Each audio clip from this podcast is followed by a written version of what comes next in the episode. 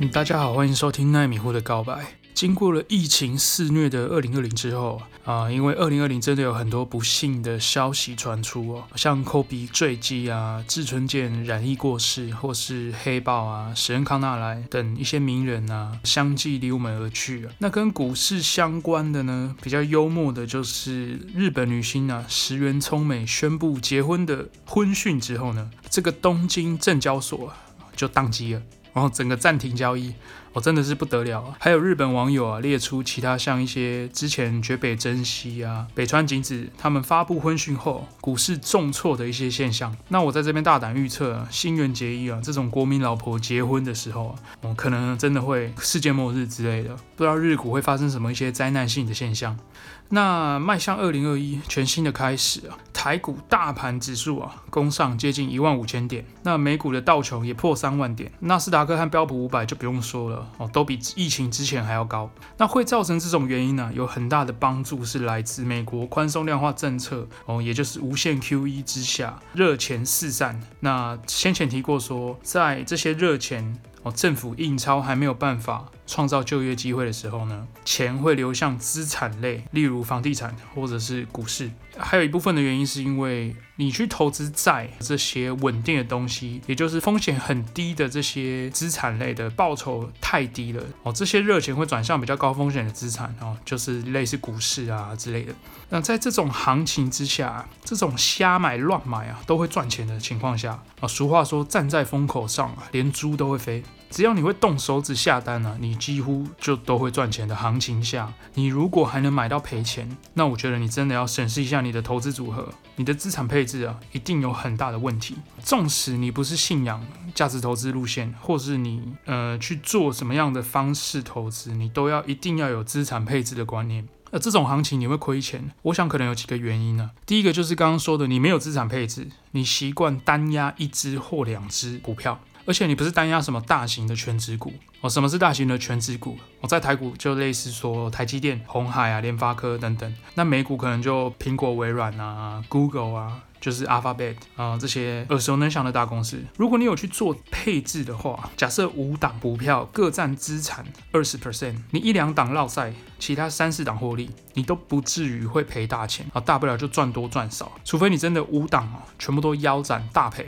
那我反过来就要问你说，你到底买了什么？这种行情下，到底哪五档的一时之选可以全部都落赛？哦，可以就是公开一下，让大家避开这些妖魔鬼怪啊，学习一下。还有第二个你可能亏钱的原因呢，就是你不断的在做短线的进出，因为现在疫情的利空消息和疫苗的利多消息有点像是在互相的对抗。利空就是说利于股市下跌啦，看衰经济哦；利多呢就是利于多头。看好经济这种情况下呢，消息面的追随者会不断的受影响。比如说疫苗消息啊，它一出来，哇，他就将手上的现金大量的进场，因为他想要有点顺势的去跟这波涨势啊。可是他可能听到说，哎，英国变种病毒的消息，他有可能会有一些动作，大量的去抽出这些现金。那这样的结果就是说，在这种比如说大盘连续长时间的在涨，或者是某一档股票上涨五十 percent 的股票中，你进进出出嘛，可能刚好打平，或者是你有赚没有错，可是你可能只赚了不到十 percent。因为你可能每一次进出啊，哎，就赚了一两 percent、两三 percent，你你就觉得赢了嘛。可是这档股票可能从头到尾，哦，从三月啊上涨到现在，可能超过五十 percent。问题还是回到前几集讲的，哦，你到底是在投资一家公司，想跟着它的营运获利，还是在玩交易的数字游戏？这个你自己最清楚啊，没有对错，也没有哪种方法是绝对好或不好，只是说当你的绩效啊。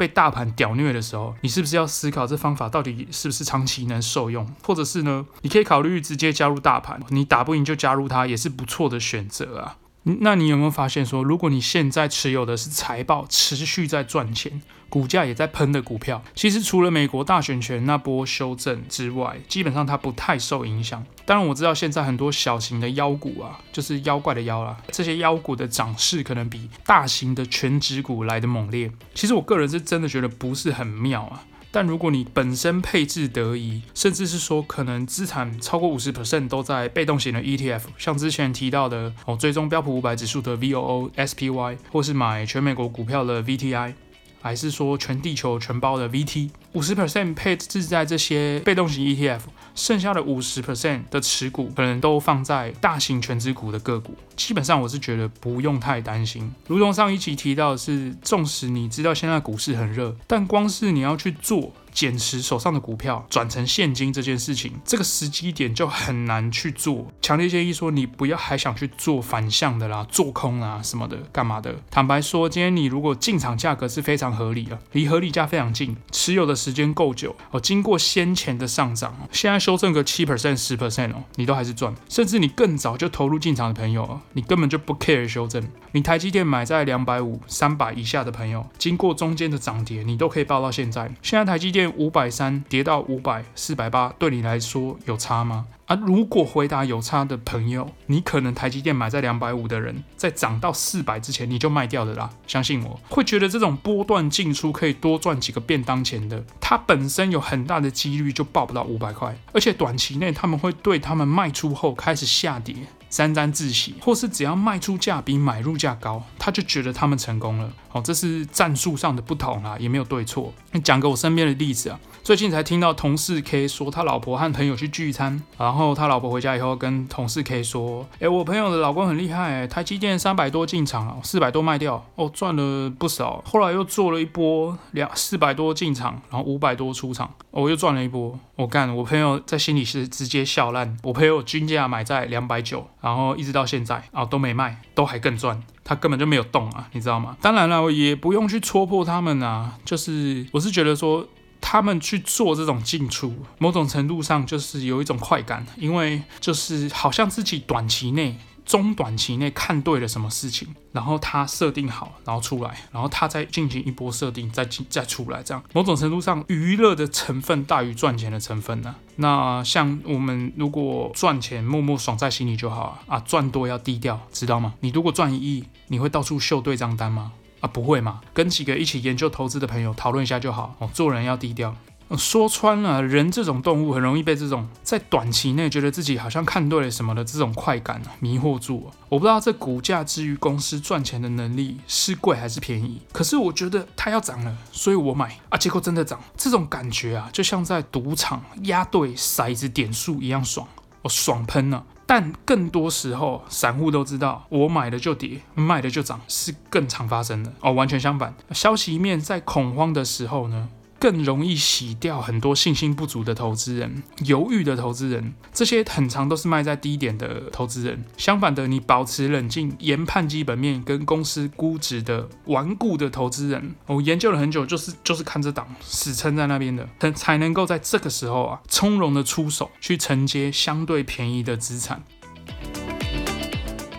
哦，这几天打开我的美股下单软体啊，哦，我是用 TD 啊。那因为迈入二零二一年的关系啊，那个 YTD，那 TD 不是那个 TD，就是 Year to Date，就是说你今年开始到今天的亏损，哦，今年也才过，现在一月六号已经归零了啦，重新开始计算。那大家知道一月四号开盘的时候，美股是下跌的，当然没关系啊，才刚开始。那预祝大家都能在新的一年呢，规划一个规律的投资计划。哦，固定的把你的薪资强迫存一部分作为投资用。我自己是比较严格啦，我是建议要存三分之一拿去投资。你赚三万的，看可不可以挤一万；那你赚六万的，就挤个两万。赚越多的，其实越从容啦。如果有些现金流有问题的朋友，至少从四分之一开始试试看。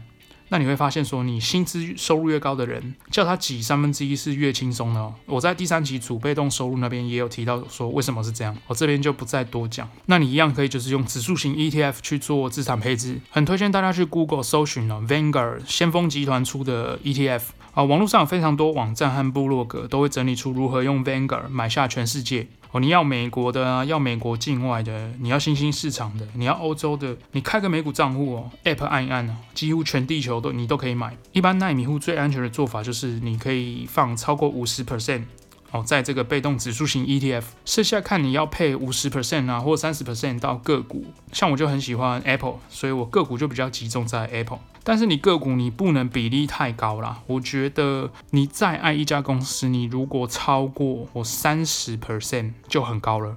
我觉得你超过三十 percent 就很高了。你尽量压在二十以内。那当然说个股的震荡跟风险就比较大，因为单一家公司倒掉赔钱的几率和五百家公司一起倒掉赔钱的几率是完全不一样的嘛。更何况人家那个五百家倒掉，它还会有递补上去。你这个股倒掉啊，你睡公园是没有人理你的。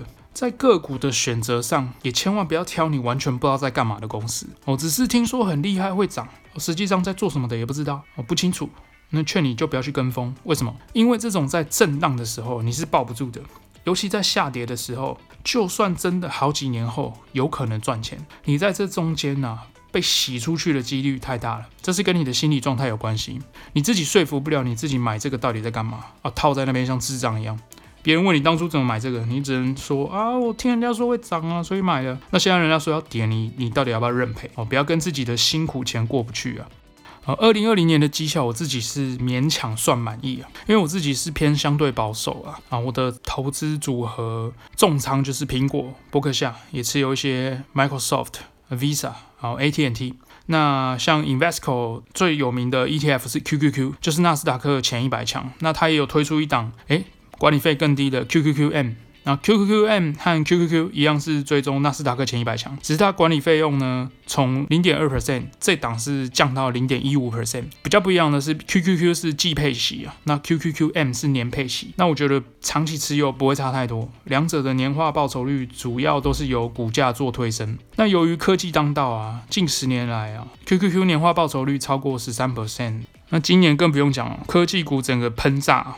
那我自己的看法是，未来的科技产业并不容易像二零零零年的网络泡沫一样，主要是科技已经渗透到我们的生活，变成生活必须。那科技产业就会有点像以前的传产一样，变成不可或缺的东西。未来也有很高的几率是由科技来主宰世界的运作。二零二零整年哦，这么多档非大型权值股，甚至中小型有潜力的股票都上涨超过。哦，都上涨超过五十 percent 或一百 percent，那或是说 Catherine Wood 管理的哦 ARK 哦方舟基金主动型 ETF，专门投资破坏式创新的这个 ETF，今年的绩效已经接近两百 percent。乍看之下，好像随便买些不太成熟的公司都能翻倍，但不要忘了。购买大盘或是成熟、大型、持续营运良好的公司，虽然没有爆炸性的报酬，但你所承受的风险值是相对较低的。你甚至是愿意放入非常大量的资产进去，你也能安心睡觉。相反的，这些中小型妖股涨得乱七八糟，但投资人在涨成这样之前，也许他的资产配置，他只敢放一小部分在在这些妖股上面。我们也常听到说，刚 IPO 的公司翻倍再翻倍，早知道就买多一点。可是当初你就是不敢买多，所以也不用在那边事后诸葛，因为再给你一次机会，你还是不会投多。要是你知道会翻倍，你早就 all in 了，对不对？我们要认清，有些钱我们就是赚不到，因为我们要去控管我们资产的曝险程度嘛。你习惯赌博式的大进大出那些妖股，那这次赚到，你下次可能就会顺着之前的习惯，可能就赔了。那等到你哪一次赔掉之前所有的获利，也是必须会回归到资产配置、风险管理，从头再来一次。那不如你一开始就养成做好资产配置的习惯，哦，长期安稳的哦睡觉赚钱。